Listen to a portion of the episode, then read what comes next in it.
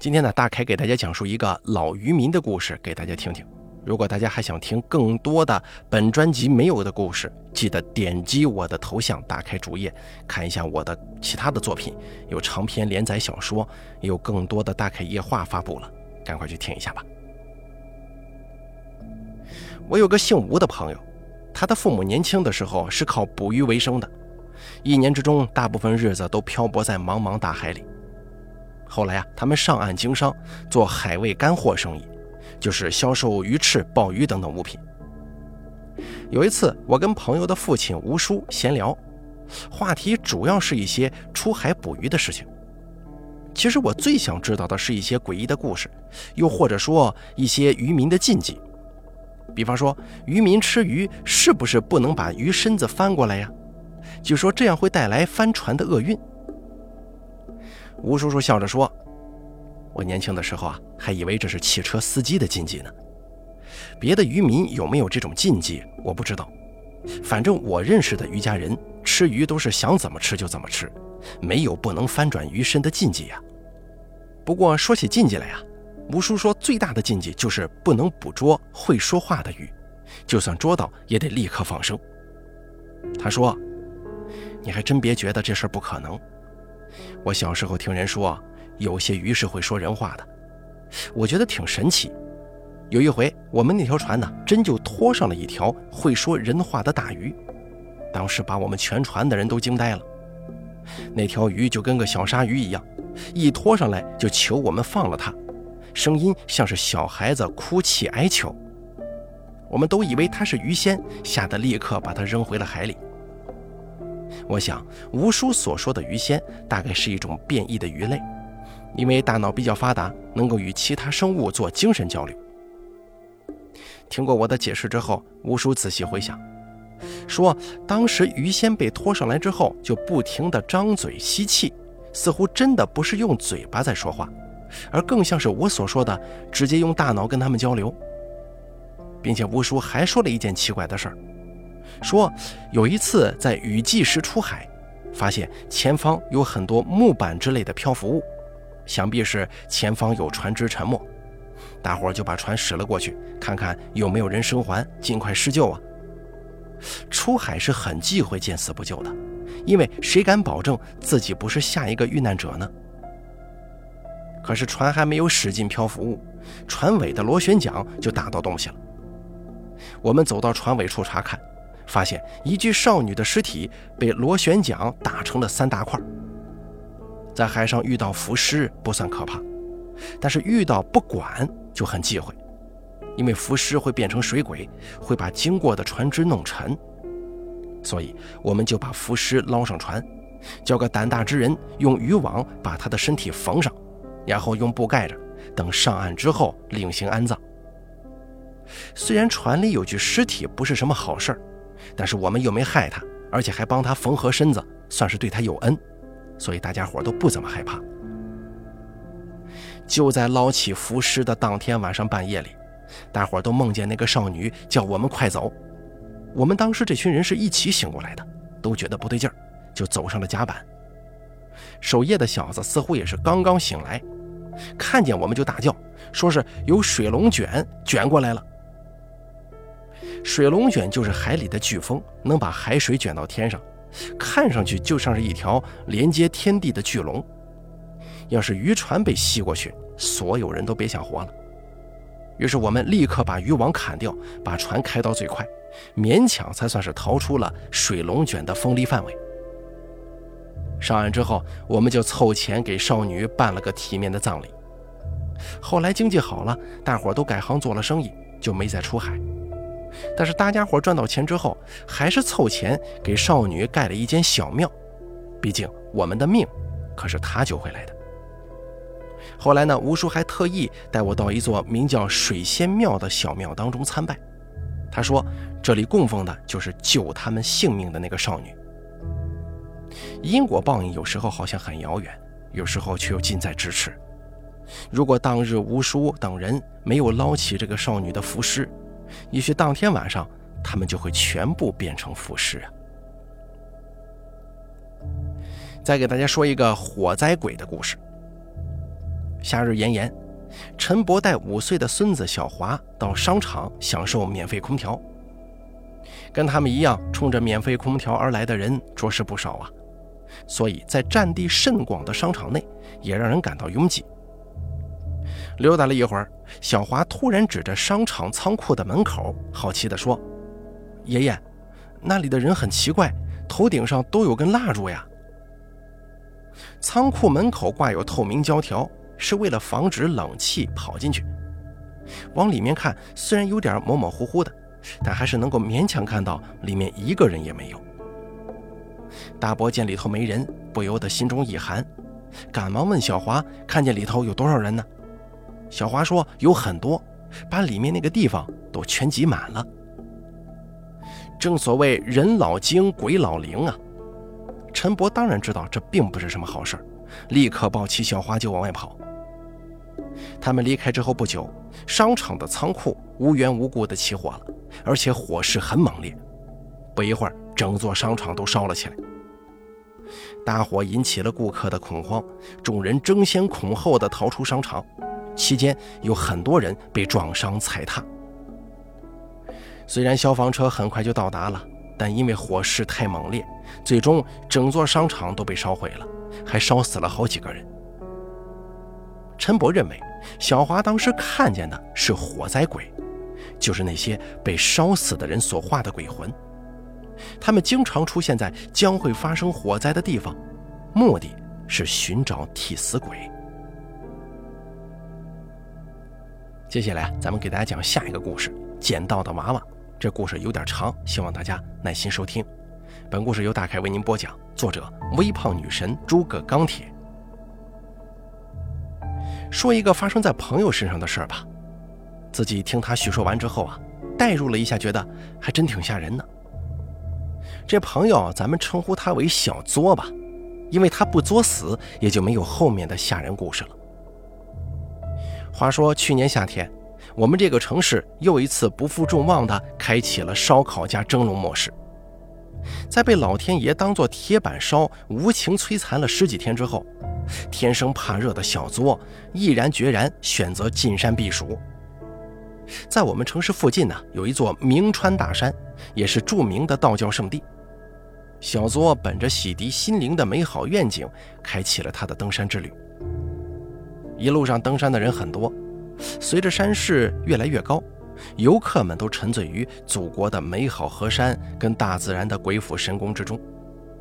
可是，要么说小作这人脑子少根筋呢，别人登山为风景迷醉，好歹没迷了方向。小作这一醉却醉过了。等他的头脑清醒以后，发现自己走到了一条人迹罕至的小路上了。这货也是心大，举止端庄，丝毫不慌。他琢磨着，虽然小路旁边都是小树林，但是按照路边的指示牌走，应该是能找到大路的。于是呢，小作一边欣赏美景，一边按照指示牌找路。正在他悠然自得的时候，旁边树林里面，一个不灵不灵的东西吸引了小作的目光。他上前一看，哎，原来是个娃娃，用那种给小朋友送生日礼物的塑料包装裹着。当然了，如果是这种长得很随意的娃娃，肯定不会诱惑小作把它带回家。小作这个人呢，在生活当中可以说是娃娃达人，收集的那些娃娃都是师出有名的限量款。每出一批都要提前很久预售开抢那种。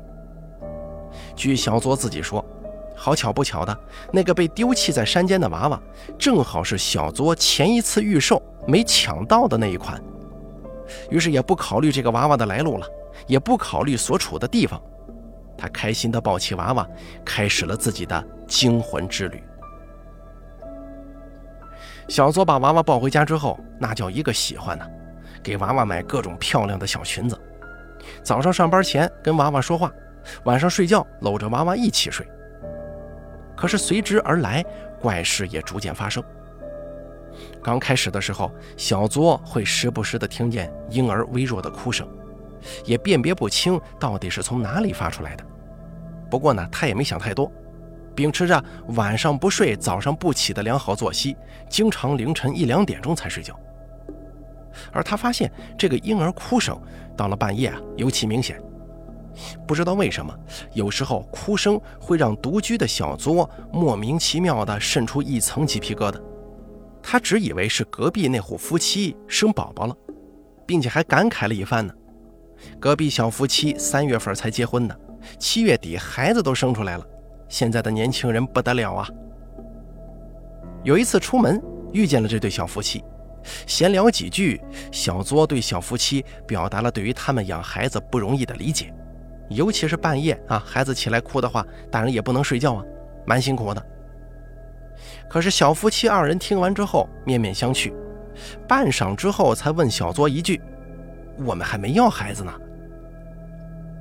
小作现在傻了，那他每天听到的婴儿哭声是从哪儿来的？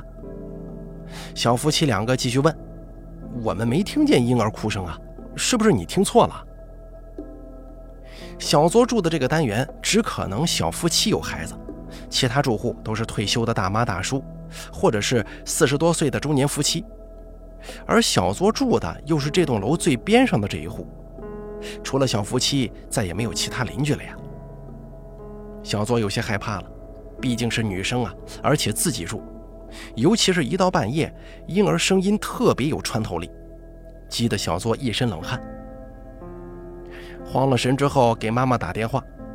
妈妈一听小作遇见的事儿，就对他说：“让他把平安符带着。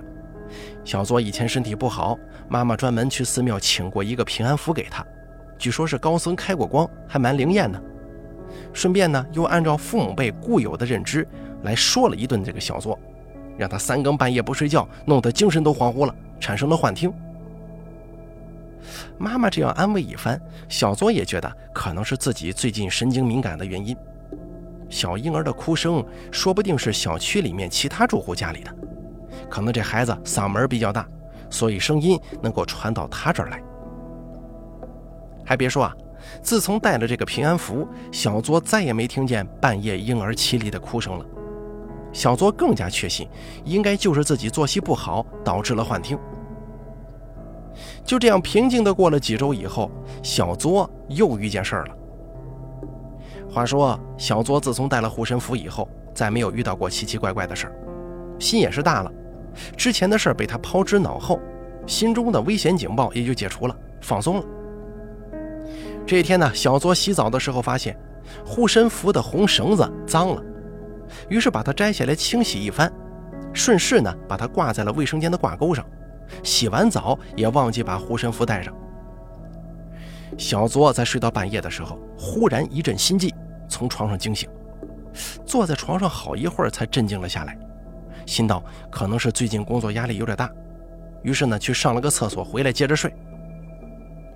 在这儿咱们得先说一下小作房子的户型，这是他为了工作方便租的房子，一室一厅小户型，老式居民楼没电梯。小作家的防盗门是正对着上下楼梯的。当时小作上完厕所，正打算关灯回卧室，可抬头一看，忽然愣住了。他发现防盗门不知什么原因敞开了，门外仿佛被黑暗吞噬了一样，看不见任何东西。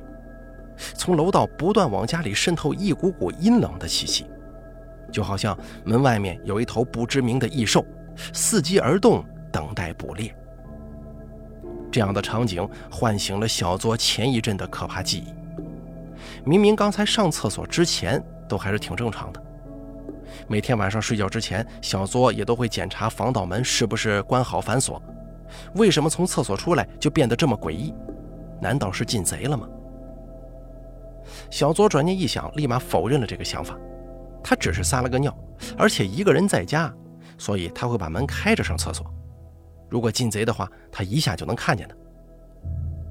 而眼前的情形太过诡异，小作被吓得呆呆地定在厕所门口，生怕一动弹会引起什么可怕的东西注意一样。就这样静静地站了一会儿，什么事儿都没发生。小作又开始怀疑自己，可能是今晚睡觉之前忘了检查防盗门吧，所以防盗门虚掩着，被风一吹就吹开了。这样一想，小作心中宽慰多了，就打算过去把门关上。而就在这个时候，门外忽然出现了一片亮光，而这个光暗红暗红的，像是发沉的血色。小红的眼睛被这片光所吸引，身体不由自己控制的向着门外走去。他走到门口，探出头，发现这片光除了颜色诡异之外，并没有其他的异常。这个时候的小作不知道是失了智，还是被吓破了胆，感受不到害怕了。他居然走出了大门，想细细查探一番。脚步跨出了门，小作突然感到下一层楼梯转角处，红色光芒的尽头，好像有什么东西在召唤他。小作缓缓的就朝那走去了。事后，小作跟我描述，从刚开始看见红光到楼梯拐角处，他就像是被什么东西蛊惑住了一样，指引着他朝这个方向走。但是到了光芒的尽头，小作突然一个机灵清醒了，他感受到了巨大的惊恐，第六感告诉他有很大的危险在向他逼近。这个时候，他只想回到家里，赶快把自己的护身符带上，然后给爸妈打电话，带他逃离这个鬼地方。小作一个转身，打算回家，可接下来的场景把他吓得几乎心肌梗死啊！就在他的身后站着一个穿红色衣服的小女孩，头发披散着，微微低着头，上半张脸好像是陷入了黑暗中，但是说看不见。但是又让人觉得，原本是眼睛的地方是两个黑黑的空洞。小女孩一看见小左转过身看她，冲小左无声的笑了。本该是小虎牙的地方，成了两颗獠牙，正在向下滴血。小女孩慢慢的向小作走了过来，一边走一边说：“妈妈，我饿了，我要吃东西。”说话的声音带着小孩子撒娇的语气，但是在这样的场景之下，越发显得诡异。此时的小作害怕到了极点，想拔腿就跑，可是他却发现自己的腿已经动弹不了了，眼睁睁地看着小女孩爬上了自己的脖子，嘴一张，两颗獠牙插进了颈部。他听见了小女孩大快朵颐的声音。因为这一顿的丰盛，小女孩甚至发出了像小猫开心满足时候的那种呼噜声。小左眼前是越来越迷糊，两眼一黑，彻底昏死过去。当他再次醒来的时候，他发现自己躺在厕所门口，思考了好一会儿，才想起来自己刚才经历了什么。小左一脸惊恐地看向防盗门，却发现防盗门关得好好的。红色光芒，小女孩，这些通通都不在了。小左想，难道是因为我压力太大，在厕所门口晕倒了，做了个噩梦吗？正当他丈二的和尚摸不着头脑的时候，习惯性的用手挠了挠脖子，忽然他摸到了脖子上，好像有两个地方破了似的。他把手拿下来，发现手指之间有一些血迹。他打算起身照镜子，确认脖子上到底是伤到哪儿了，然后赶紧把护身符带上，给爸妈打电话求助。正要转身去厕所的时候，余光突然看见客厅沙发上有一些异样，转头一看，自己从山上捡的那个娃娃，此时此刻眼睛反射出红色的光，嘴角挂着一抹若有似无的微笑。小左这下彻底崩溃了。也瞬间好像开了窍似的，明白了前一阵子跟今晚这些事儿到底怎么回事。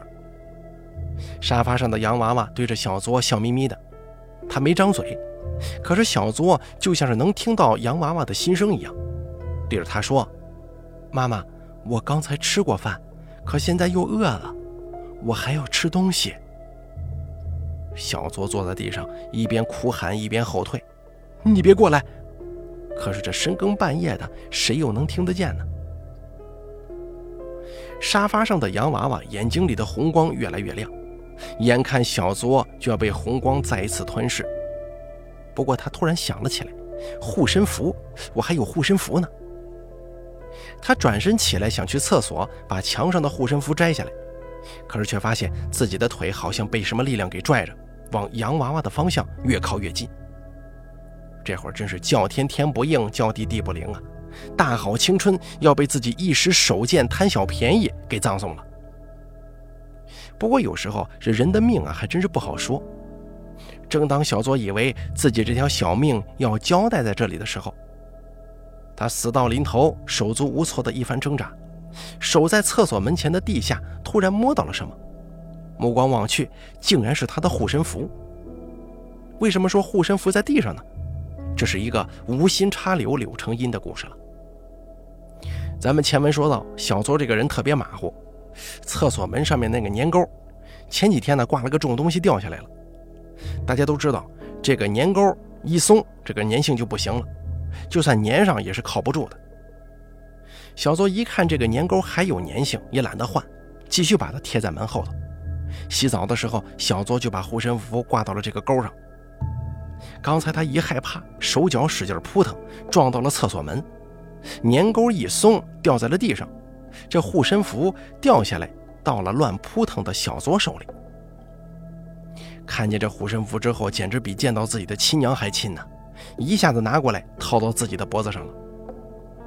只听洋娃娃仿佛怨恨的啊了一声，眼中的红光瞬间暗淡。洋娃娃在沙发上抖动了几下，像是在挣扎，接着就一动不动地安静了下来，而那个牵动小腿的力量也瞬间消失了。劫后余生的小作被一晚上的诡异事件吓得脱了力，浑身瘫软。可是他被吓怕了，害怕护身符的力量随时消失，并没有休息下来，直接去卧室给他爸妈打电话。据小作妈妈说，大半夜接到小作的电话，这闺女在电话里哭的那叫一个惨呐。